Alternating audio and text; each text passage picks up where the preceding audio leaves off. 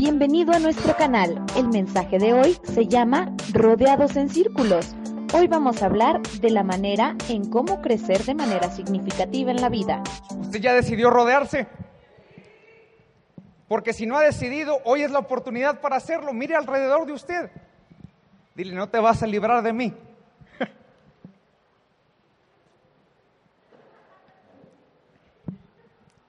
Sansón es uno de los ejemplos que nosotros recordamos en la Biblia. Sansón se le conoce como el Superman de la Biblia, era un hombre sumamente fuerte y él vivió una vida aislado. Toda su vida la vivió aislado. Y así como vivió, así murió. Esta es una declaración que es verdad. Así como vives, así morirás. Si tú eres una persona que vive aislada, te prometo algo, así vas a morir. Y no es muy alentador, yo lo sé, pero usted no quiere vivir solo ¿O sí? ¿Usted no le gustaría morir solo? ¿O sí? Yo no conozco a nadie que diga yo quiero morir solo, que nadie me vea, que yo termine ahí y después de tres días se den cuenta que ya no estoy. No conozco a nadie. Todos buscamos que a otra persona le importemos algo en nuestra vida. Por eso esto es importante y esta es la elección que nosotros tenemos que hacer en la vida. Un aislado que no hace cambios, muere aislado. Pero un aislado que se rodea tiene oportunidad de vivir diferente. Pregunta para usted, ¿en tu vida tiendes a ser abierto o no quieres que se metan contigo? Esta es una pregunta que vas a resolver en tu corazón, no se la vas a explicar a los demás, porque solamente tú sabes qué área de tu vida estás guardando. Solamente tú conoces, solamente tú y Dios conoce la parte donde tú estás guardando esa, esa parte, esa, esa parte escondida. Y entiéndame un principio, los secretos unen y también los secretos separan. usted y yo cuando estábamos en adolescencia había alguien que era tu confidente, ¿recuerda? Ay, ve y cuéntaselo a quien más. Bueno, ya sacaron la edad porque ese era un comercial de hace 23 años. Sí, ve y cuéntaselo a quien más confianza le tengas, porque es, esa parte que tú tenías ahí era tu confidente, era esa persona a la cual tú le tenías la confianza, se convertía en la persona con la que le ibas a compartir todo, hasta que se le ocurría compartírsela a otra amiga y entonces ya decían, córtalas, ya no quiero estar contigo. Sí, pero ese confidente, ese confidente es, es esa oportunidad de abrir tu corazón. Digo conmigo, abrir. ¿Cuántos, cuántos de los que están aquí han decidido abrir su corazón a alguien más. Los que lo han hecho han tenido la oportunidad de ser bendecidos y también han tenido la oportunidad de ser traicionados. Es real. O sea, mire, diga conmigo, somos personas. Y las personas somos somos personas, no lo podemos equivocar. Trabajar con personas sería más fácil si no estuvieran las personas, ¿no? Digo, esa es una condición, es real, pero somos personas y nos necesitamos unos a otros y entendiendo eso, usted y yo vamos a tener que aprender a confiar. Y para aprender a confiar necesitamos del amor fraternal que entendimos la semana pasada, que era amistad. Amén. Muy bien. Diga conmigo esta frase. Los círculos son mejores que las líneas.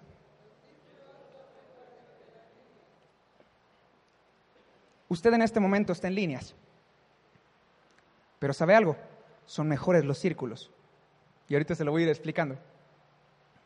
Jesucristo nos dio un resumen de la Biblia en Mateo 22, 37 al 40 y dice, Jesús respondió, el primer mandamiento es el más importante, es el que dice así, ama a tu Dios con todo tu corazón, con toda tu alma, con toda tu mente. La otra versión dice, con todo lo que piensas y con todo lo que eres.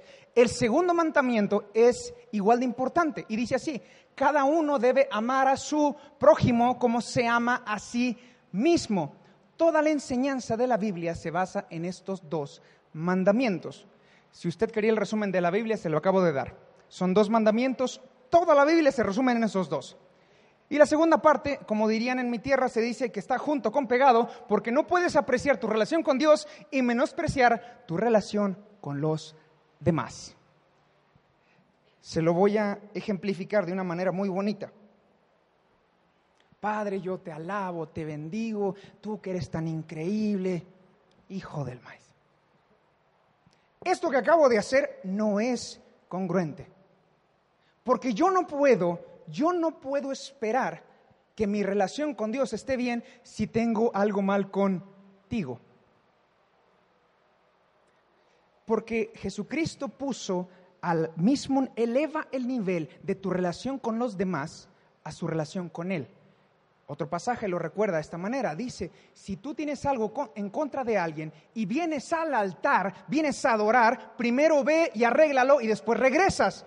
Amén, le estoy recordando lo que vimos la semana pasada, nada más desde otra perspectiva, porque es importante que nuestra relación con Dios sea equiparable a nuestra relación con los demás.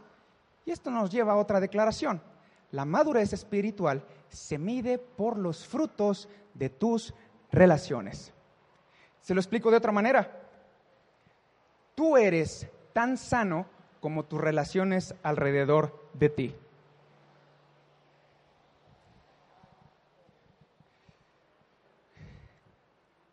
Date un, date un momentito la oportunidad de pensar en esto.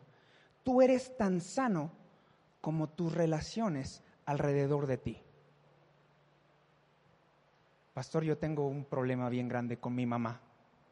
Bueno, pero pues es que es tu mamá, no pasa nada. No, pastor, yo tengo un problema bien grande con la de la puerta. La señora de la puerta nomás no, no la trago. Cada vez que me acerco me sonríe. Y yo no quiero. Yo no quiero que se me acerque, yo quiero estar solito. Yo soy de los que se sientan hasta atrás.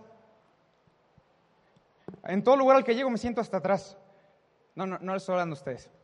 Sí, lo que me refiero es a aquellas personas que no les gusta estar rodeadas de personas. ¿Conoce alguna? Yo tengo como tres en la familia. No les digo los nombres para no quemarles. ¿Sí? Pero entendemos que nuestras relaciones determinan la madurez que tenemos con Dios. Amén. Aunque no me diga amén, esto es verdad. Así que sus relaciones determinan qué tan maduro es con los demás. Y esto es algo muy padre porque cuando usted se levanta en la mañana y sale a correr, cuando usted se levanta y va a hacer ejercicio y va, sale, va corriendo y pasa el vecino por un lado, usted le dice, buenos días, ¿verdad que sí? Usted es una persona increíble que saluda a todo mundo, como cuando usted llegaba a un pueblito, ¿se acuerda de los pueblos mágicos? Que ya ahora Mealco es pueblo mágico. Bueno, usted llega a Mealco y la gente lo saluda, ¿qué tal, joven? Buenos días. Y nada más porque le dijo joven, usted también se lo regresa, ¿verdad? Sí. Se emociona, ¿no? ¿A usted le gusta? ¿Le gusta que la gente le sonría? Y usted también sonríe, ¿verdad? Entonces es parte de la emoción de lo que usted y yo estamos haciendo. Así que conmigo, los círculos son mejores que, las líneas. Estar rodeado es mejor que estar solamente al lado. Eh, lo vamos a ir entendiendo, fíjese. Jesucristo, Jesucristo es la base de todo lo que nosotros hablamos. Jesús dijo en Marcos 3:13, después Jesús subió a un monte. Le voy a poner un pequeño paréntesis. ¿Sabía que en los montes suceden las cosas más increíbles con Dios? Si usted es un lector de la Biblia, se va a dar cuenta que cada vez que una persona subía al monte, algo le pasaba algo le pasaba, algo en él cambiaba. Por eso en junio, hombres, nos vamos a un monte. Ese es un buen aú, así es, aú. Por eso nos vamos a ir a un monte. Porque en ese monte Dios te va a transformar. Eso nada más era brevedad cultural. Ok, dice Jesús subió a un monte y llamó a los que él quiso. Esto significa que Jesús se rodeó y ellos se reunieron con él. Jesús siendo Dios, Jesús siendo Dios, eligió a doce personas para que estuvieran con él. ¿Sabe cuánto tiempo? Todo el tiempo. Usted sabe, le voy a decir un secreto. ¿Sabía que cuando usted duerme emite sonidos? Algunos por diferentes lugares, pero todos emitimos sonidos. Y esos sonidos no, no, para todos son gratos. Yo recuerdo un momento muy especial en mi vida en donde Dios me habló mientras alguien roncaba. Esa risa es de nervios. Yo recuerdo ese momento como si fuera ayer. ¿Sí? había una motocicleta junto a mí, ¿no? Pero, híjole, ni siquiera lo puedo repetir. Era, eran esos sonidos guturales sorprendentes que uno cree que la persona se está muriendo. ¿Le ha tocado? Yo solamente he experimentado esos momentos cuando estoy a punto de conocer al Señor. Y efectivamente, así pasó. Esta persona estaba ronque y ronque y ronque y ronque y ronque y ronque y ronque y ronque y y por más de que yo le pegaba y le movía y le hacía, no dejaba de roncar hasta que el Espíritu Santo me dio una revelación y yo apliqué la técnica ancestral de la mano en el pecho. Estaba dormido junto a mí, ¿no? Entonces ahora le digo, ¿qué cree que hizo la persona? Se despierta y dice, heme aquí, Señor. Yo dije, no puede ser, este infeliz está roncando, no me deja dormir. ¿Cuál estaba roncando? Estaba intercediendo. Hermanos, estaba intercediendo. O sea, es que usted se tiene que dar cuenta que las personas son personas, pero no somos iguales. Esta persona estaba orando, estaba orando en el Señor y se despertó intercediendo y yo dije, bueno, Padre mío, imagínese lo que es estar con 12 hombres todo el tiempo. ¿Se imagina? ¿Se imagina a la peste bubónica que habría allá adentro? Si le ha tocado a una persona que ronca, y hay personas que roncan por los dos lados, sí, y que además está toda esa parte, Jesús siendo Dios dijo, me voy a rodear. Yo no creo que haya alguien más grande que Jesús aquí, ¿o sí? Entonces digo, amigo, me voy a rodear, aunque huela. Me voy a rodear aunque duela, porque esa es la parte complicada. Si yo decido rodearme de personas, estoy disponiendo mi corazón a traiciones. Jesucristo se rodeó de una persona que lo traicionó. ¿Sabía? ¿Y sabía que es a la única persona a la que le dijo amigo?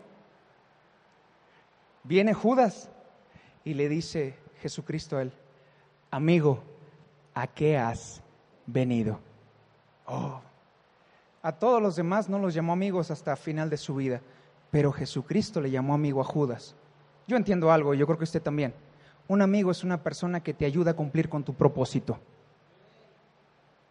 Así que si tienes un amigo cerca, dile gracias por ayudarme a cumplir con mi propósito. Gracias por ayudarme a cumplir con mi propósito en esta tierra, aunque me tengas que llevar de los pelos. Porque hay personas que necesitan ser un poquito más eh, enfáticas con su manera de, hacer las cosas, ¿verdad? Porque algunos somos necios. ¿Vieron el meme de ayer en nuestras redes sociales? ¿Sí? ¿Vieron esa naranja y ese limón cocidos? ¿Sí? Que usted dice, es que es el amor de mi vida y tú lo volteas a ver y dices, ay Dios mío, no, que no te estás dando cuenta. Y la persona dice, estoy más feliz del mundo y, diga conmigo, hay personas que nos rodean, que nos ayudan, pero hay personas que nos rodean que no nos ayudan. Eso es sabiduría, aprender a definir cuál de las cuales. Entonces, fíjese, Jesucristo, Jesucristo entendió que necesitaba personas alrededor de él. Usted también. Así que hay tres razones por las cuales existen los grupos de amistad en Central. Así se llama lo que nos rodeamos. ¿Cómo se llaman? En los grupos de amistad tienen que suceder tres cosas. La primera es un sentido de pertenencia. Les doy un ejemplo. Cuando usted estaba adolescente, yo me acuerdo, yo vivía en la colonia mojonera, en la ciudad de Cuernavaca, y en la mojonera siempre había un chorro de cholos. Puro cholo, puro cholo. Y yo me acuerdo que yo veía a los compañeros de la misma edad y veía que de repente se unían a las pandillas. Y yo decía, pero ¿por qué? ¿Por qué si es el hijo de, del maestro de aquí de la tienda? ¿Por qué, se, ¿Por qué se junta con los cholos? Porque se identificaron porque encontraron algo en común, porque se hicieron parte el uno del otro. ¿Usted no tuvo alguna vez algún saludo especial con alguien? ¿No? No, alguna cuestión. Se inventaba, no sé, algún saludo. Yo recuerdo cuando, cuando estaba en Saltillo, en la ciudad de Saltillo uno llega y saluda muy normal y hace así, ¿no? En Saltillo saludan así. Y, y esto cuando uno llega y le hace así, usted ya sabe que es de la zona. Pero cuando uno llega y saluda normal y la gente le voltea la mano, ¿ora? ¿qué, qué está haciendo, no? Se da cuenta que usted no pertenece. Pero cuando usted pertenece, usted se sabe parte el uno del otro. Y usted ya sabe que hay cariño y hay amor. Y algunos tenemos amor apache, ¿verdad que sí? Algunos saben que cuando les quiero les apachurro. Eres ser un buen amén. Le voy a contar una de mi pastor. Cuando mi pastor quiere a alguien, le muerde la oreja. El otro día estábamos en su cumpleaños y yo me acuerdo que mi pastor, mi pastor es una persona muy amorosa. pastor Rubén es una persona muy amorosa, es, es, mejor que el pan bimbo ese hombre. Y, yo me acuerdo que estábamos platicando, se acercó y me abraza. Y ese apapacho usted lo, usted lo siente muy rico, ¿no? ¿Ha sentido esos abrazos? Esos abrazos que dices, ay, no me sueltes. Eh, mi pastor me abrazó así hasta que siento que me empieza a arder la oreja. Y dije, me está mordiendo, me está, me está mordiendo, me está doliendo, me la va a arrancar. Yo sí, ¡ah! Ya, ya me moví y me, moví. Pero no, no me arrancó nada, mire, todavía está completa. Pero ese, ese pequeñas, ese tipo de expresiones son sentido de pertenencia. Amén. No le estoy diciendo que le voy a morder la oreja. No se preocupe. Lo que le estoy diciendo es que en un grupo de amistad usted va a lograr pertenecer. Puede decir conmigo, voy a pertenecer. Pero no por naturaleza, va a tener que buscarlo. ¿Estamos? Segunda parte. Cuidado, que estén pendientes de ti y tú de ellos. Cuando alguien está pendiente de ti, tú sabes que a alguien le sucedió algo porque te habla por teléfono y si no te habla por teléfono, tú le llamas. Amén. Cuando una persona no llega a la iglesia, no se acercó, no estuvo contigo, ¿tú qué haces? Porque como te sientes parte el uno del otro, tú levantas el teléfono, le mandas un WhatsApp, le escribes un correo o le mandas señales de humo en el último de los casos. Pero sea como sea, buscas cómo está la persona. Ay, no, que me escriba él, que me escriba ella, yo siempre le escribo. Algunos están sonando ahorita, pero sea como sea, buscamos comunicarnos. Y eso nos da la oportunidad de estarnos cuidando. ¿O les gustaría estar desprevenidos? ¿Les gustaría caer y que nadie te ayudara? ¿Te gustaría quedarte parado a la mitad de la calle porque se te ponchó una llanta y que alguien llegara a ayudarte? ¿O te gustaría estar a las 12 de la noche tirado a la mitad de la calle con la llanta ponchada y que levantes el teléfono y digas, pues a quién le hablo? Situación, imagínense, 12 de la noche, está en Apaseo el Alto. ¿Eh? ¿Qué le parece? 12 de la noche, Apaseo el Alto, se le poncha la llanta. Y usted está así. No sabe si salirse, si quedarse ahí o qué hacer. ¿A quién le llama? A mi mamá. Bueno, a lo mejor tu mamá ya vive en otro lado, ya estás pelado, ya eres un pelado de 46 años, ¿no?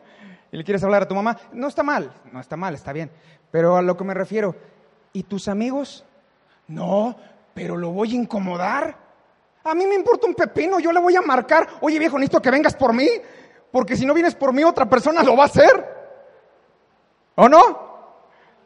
Así que si le marco a las 12 de la noche, diga, qué bendición, el pastor cómo me ama. Pero usted tiene también personas alrededor a las cuales puede llamar y que sabe que le van a contestar. Esta semana yo tuve una experiencia muy bonita. Una persona eh, con, todo el cariño me, hizo un reclamo, me dijo, me sentí muy abandonado esta semana. Yo dije, ¿pero por qué? Pues es que no me hablaste. Y dije, pero pues yo entendí que estabas trabajando, pero no importa, siempre tengo tiempo para ti. Oh, diga conmigo, eso vale oro. ¿Ya? ¿Sabe qué? Le voy a hablar a las 3 de la mañana mañana. Ay, no, nada más para que se sienta feliz. No, lo que estoy haciendo, todo este, este momento tiene que ver con sentido de pertenencia y de cuidado. Amén. Entonces, segunda cosa, cuidado. Y tercero, rendición de cuentas. La rendición de cuentas es contarle a las demás personas cómo estás. Pero quizás si usted se hace la misma pregunta de yo no quiero que nadie se meta conmigo, el sentido de rendición de cuentas como que no te checa. porque es difícil estarle contando lo que estás viviendo a otras personas. ¿Y yo para qué se la voy a contar? ¿Para qué se la voy a contar? ¿Qué, ¿Qué importancia tiene lo que yo esté viviendo? Muchísimo, porque ninguno de nosotros somos adivinos. O alguien tiene una en la frente aquí algo que te diga, esa persona está deprimida. Digo, algunos son muy buenos leyendo las personas, ¿no? Algunos son muy buenos, otros somos pésimos. Tú puedes ver una persona que está a punto de suicidarse y va caminando por la calle arrastrando la cobija y tú lo saludas como si nada, ¿no? ¿Qué tal? Muy buenos días, ¿verdad? Y el otro ni te pela, ¿no? Bueno, yo sé que algunos son así, pero la mayoría se da cuenta que hay ciertas circunstancias, aunque no traigamos un letrero. Y eso tiene que ver con hablar. Frase. Sanamos hablando y enfermamos callando. Si usted pertenece a un grupo de amistad, usted va a tener personas con las cuales hablar, con las cuales abrirse, a menos que no quiera cambiar.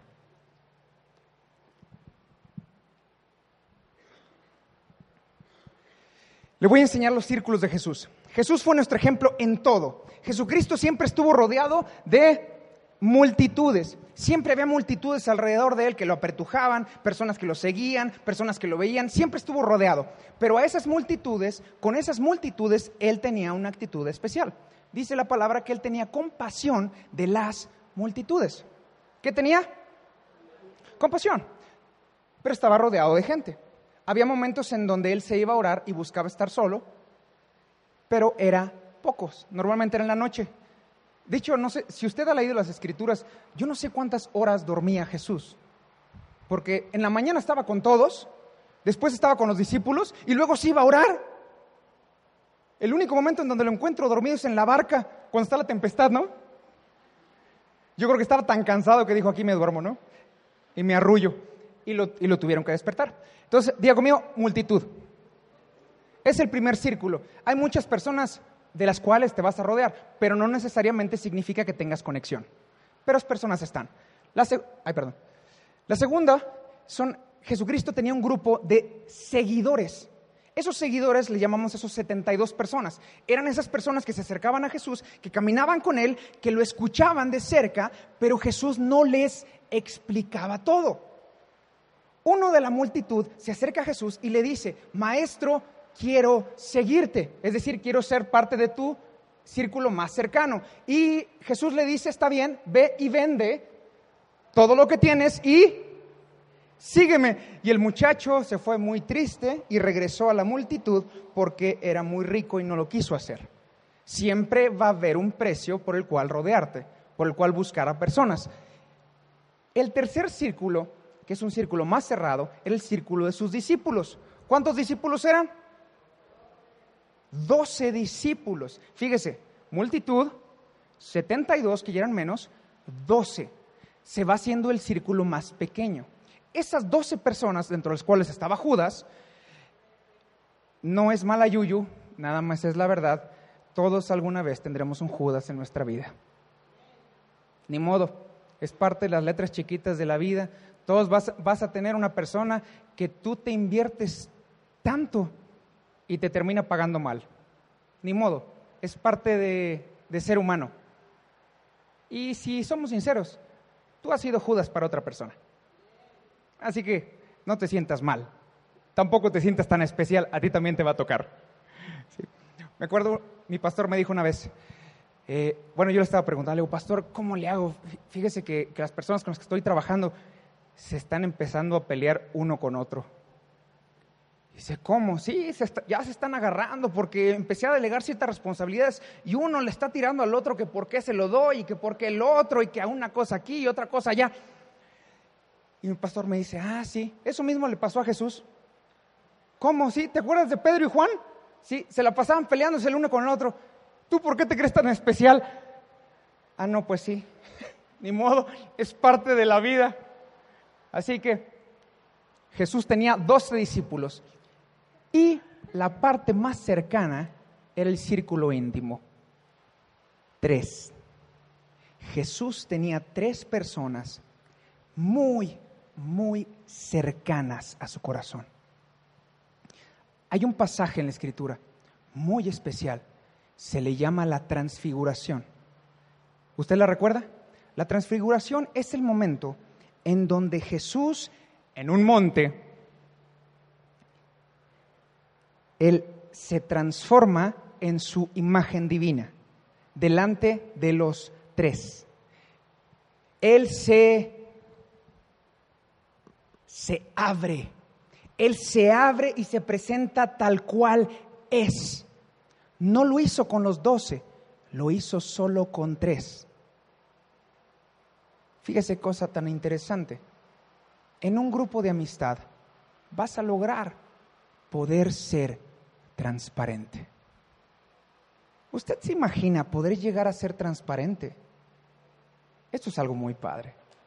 Que te amen porque te conocen, que te sigan porque saben quién eres, porque te admiren porque conocen el propósito que Dios puso en tu, en tu vida y que quieren ayudarte para alcanzarlo, a pesar de que te huelen, a pesar de que te conocen, a pesar de que tienes tantas cosas dicen, yo voy a estar contigo por el resto de tu vida para ayudarte a alcanzar eso.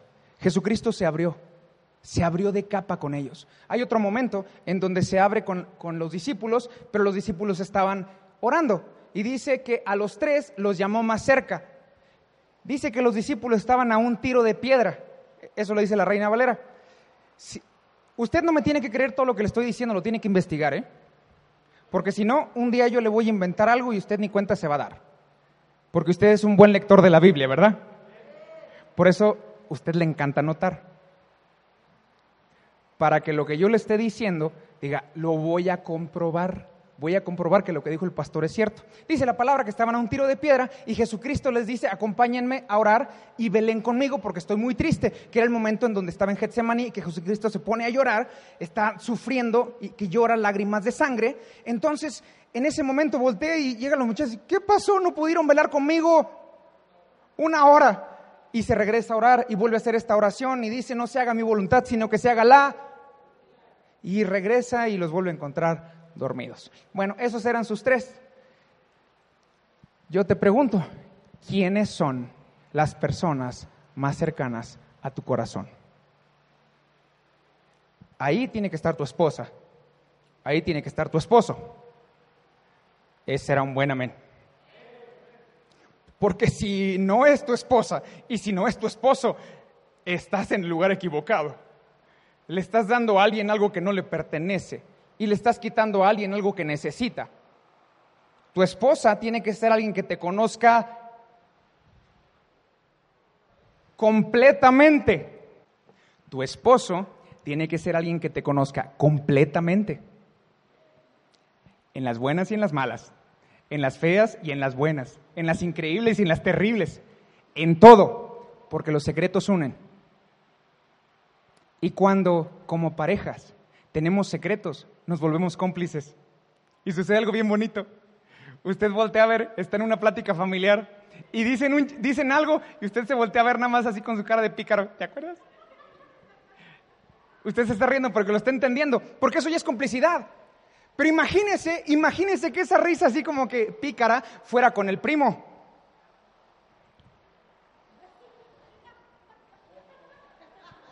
¿Me explico? Y luego nos preguntamos por qué las cosas no funcionan, ¿no? Diga conmigo, ¿es lógico? Este es el principio. Los círculos son mejores que las líneas porque Jesucristo se rodeó de personas. ¿Y cuál fue lo que buscó? Entre hombres y mujeres somos diferentes. Y la manera en la que nosotros nos relacionamos es completamente diferente. Las mujeres se relacionan por naturaleza. ¿Sabe que las mujeres crecen, maduran y se desarrollan en relaciones?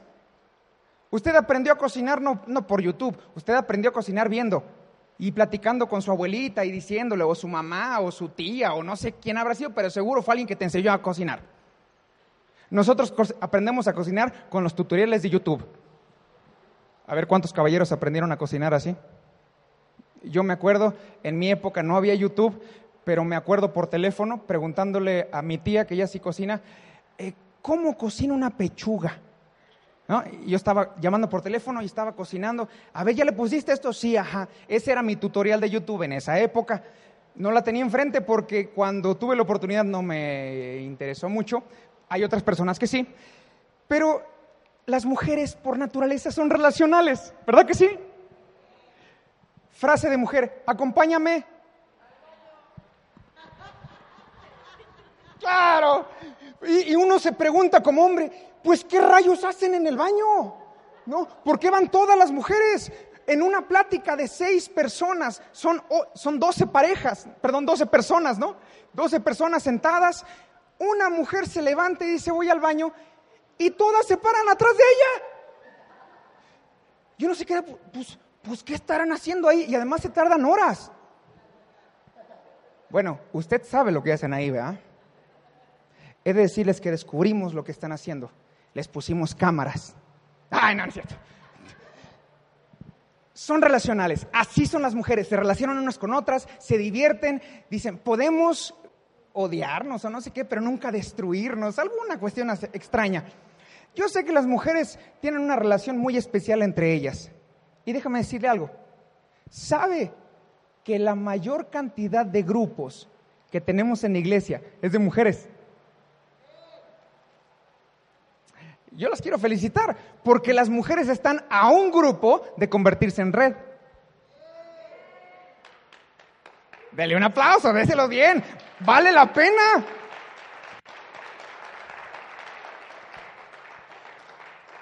¿Usted ha visto cómo resuelven las mujeres los problemas? Facilísimo, ¿vea? Las mujeres resuelven sus problemas inmediatamente. Se miran a los ojos, se dicen las cosas y después se abrazan.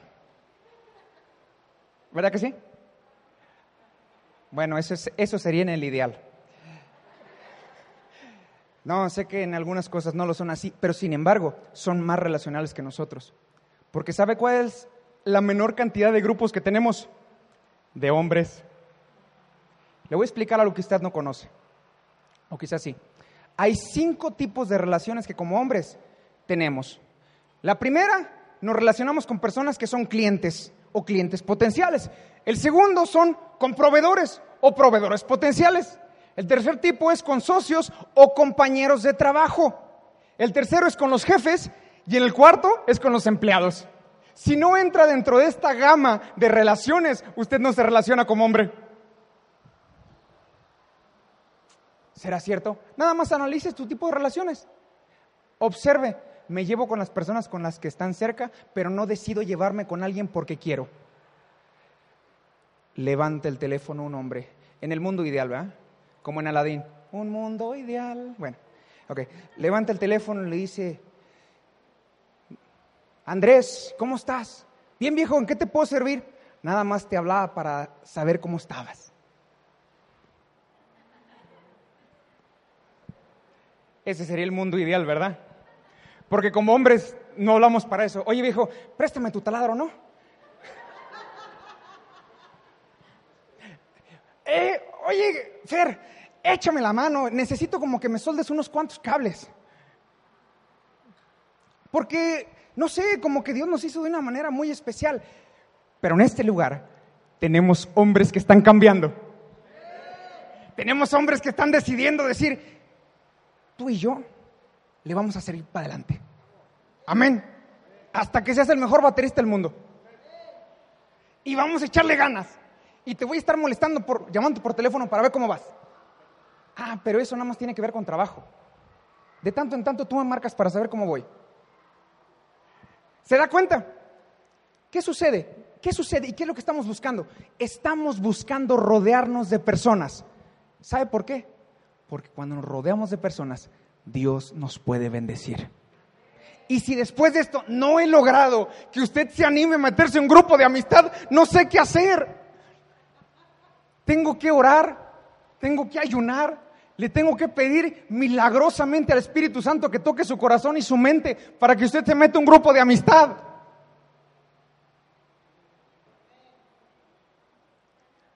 Parece que me queda bien lejos, pastor. Pero es que no me entendiste, no me estás entendiendo lo que te estoy diciendo. Lo necesitas. Tú necesitas un grupo de amistad. Pero es que vivo hasta Celaya. En Celaya tenemos grupos de amistad. ¿Y sabe qué?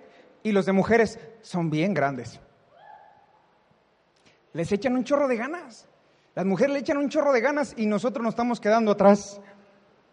Nada más tenemos un grupo de amistad de hombres y el jueves éramos cuatro. Y ahí estábamos los cuatro mirándonos a los ojos así. Eh, pues, ¿qué hacemos? Pues yo creo que tenemos el grupo, ¿no? Ajá.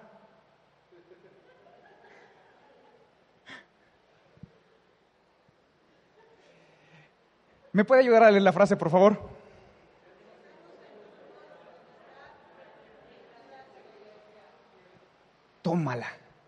En las filas en donde está, usted no va a crecer. En los grupos de amistad, sí. ¿Se acuerda del rey Arturo? ¿Se acuerda del rey Arturo? Lo vieron, ¿no?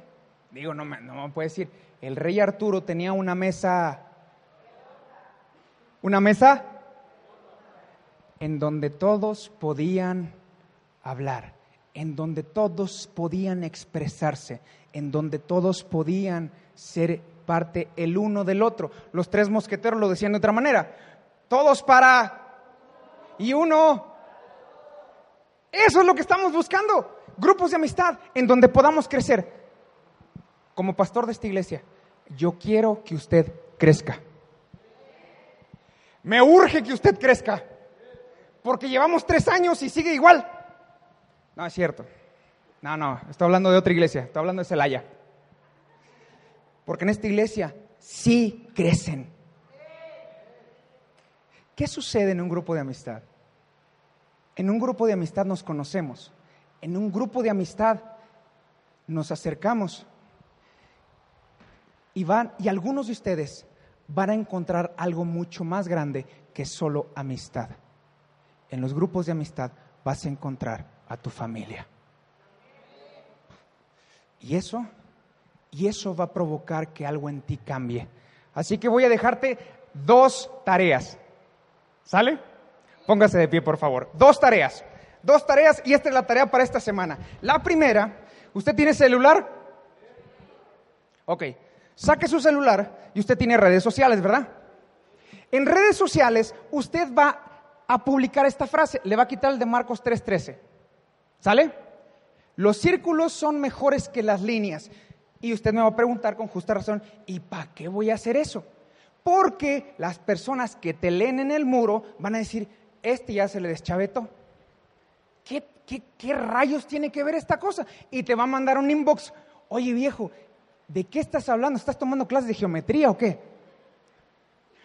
Y usted le va a decir, no, no, no. Lo que significa es que las relaciones significativas en la vida son más importantes que las personas que están nada más cerca. Ay, en serio, sí. ¿Y eso dónde se? En mi iglesia, en los grupos de amistad al cual te invito. Ese era un amén. Ahí tenía que echarle ganitas. Porque hoy vivimos en una, en una época mediática y es a través de las redes que nos podemos conocer. ¿Ok? Así que le doy la oportunidad de publicarlo de una vez. Y usted que diga, ay, el pastor me está supervisando. Sí, así es. Le voy a dar la oportunidad de que lo haga en este momento. No se preocupe, no nos vamos a ir hasta que lo pueda hacer. Ay, me está obligando, pastor. No, no lo estoy obligando. Le estoy pidiendo amablemente que lo haga. Le estoy ayudando a que usted ayude a otras personas. Le estoy dando la oportunidad de que usted bendiga a las personas que le rodean y que lo leen en el Face. Puede bendecir a sus amigos del Face. Yo sé que los bendice con memes. Bendígalos también con una frase que le pueda cambiar la vida. Amén. Segunda tarea. La segunda tarea, y yo sé que existe un meme que dice que cuando el pastor dice que ya va a acabar, le falta una hora, aquí no es cierto. Ya voy a acabar. La segunda tarea es voy a preguntarle esto. Algunos aquí forman parte de grupos de amistad, pero hay algunos que hoy están entendiendo la importancia del grupo de amistad y en su corazón dijeron, ¿y si yo quiero, si yo puedo abrir un grupo de amistad, qué necesito hacer? Si ese eres tú, al terminar la reunión, te voy a pedir que te acerques conmigo, porque te voy a explicar cómo abrir un grupo de amistad en tu casa. Si tú eres de los que decían, es que me queda bien lejos, pues abre tu casa. Así que, como sí, como hoy los estoy comprometiendo delante de Dios y delante de todos los que les vamos a tomar una foto, le voy a preguntar, ¿a quién le gustaría abrir grupo de amistad en su casa? Uno, dos, tres, cuatro. Muy bien. Si con cuatro comienzo, con cuatro logramos hacer que esto cambie, imagínese, la eternidad de las personas va a cambiar por causa de que usted abrió su casa. Fíjese nada más la eternidad de una persona va a cambiar porque tú abriste tu casa. Porque hay personas que en este lugar, que se llama iglesia, no les gusta venir. Pero a tu casa sí van a ir por un café y un pancito.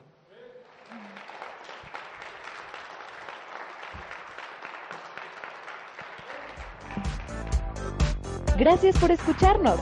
Recuerda, los círculos son más importantes que las líneas.